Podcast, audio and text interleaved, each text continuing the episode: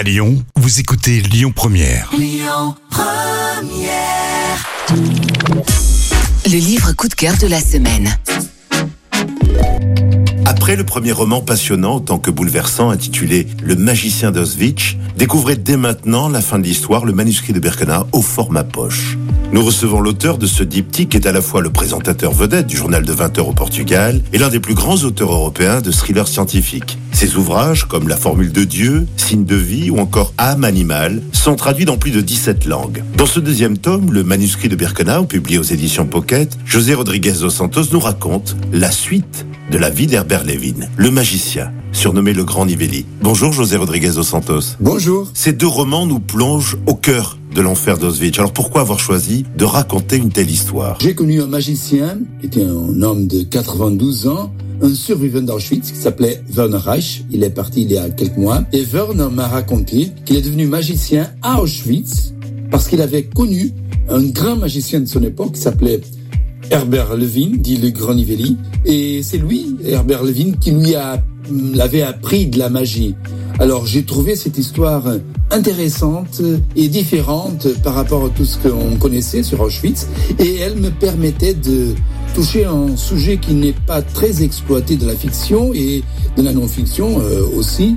C'est le sujet de, du côté ésotérique de l'idéologie nazie. Je pense que l'approche que j'ai fait dans le manuscrit Birkenau est tout à fait différent par rapport à ce que euh, les autres romans sur Auschwitz nous parlent.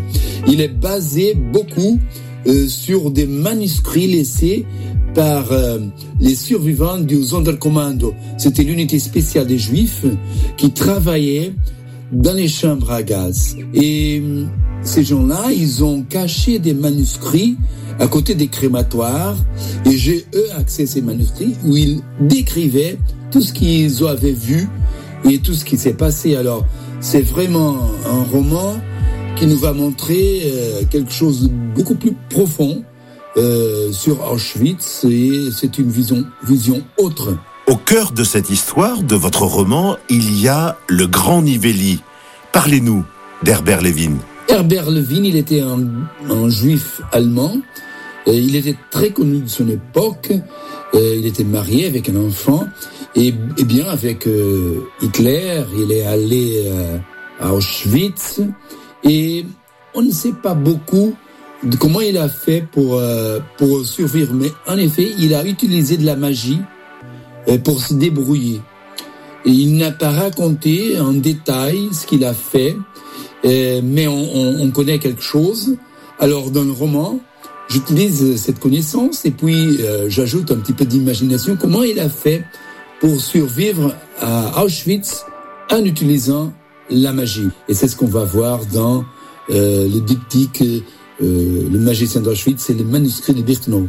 Je me souviens que le directeur de Yad Vashem Brésil, il m'a dit euh, j'ai lu votre bouquin et il, euh, il euh, exprime Auschwitz d'une façon tout à fait différente par rapport à celle qu'on trouve dans les livres d'histoire et dans l'autre fiction qu'on publie sur euh, sur Auschwitz. José Rodriguez dos Santos, je vous remercie. Merci beaucoup. Le manuscrit de Birkenau, la suite du magicien d'Auschwitz, vient de paraître aux éditions Pocket. C'était le livre coup de cœur de la semaine. Écoutez votre radio Lyon Première en direct sur l'application Lyon Première, lyonpremière.fr et bien sûr à Lyon sur 90.2 FM et en DAB+. Lyon Première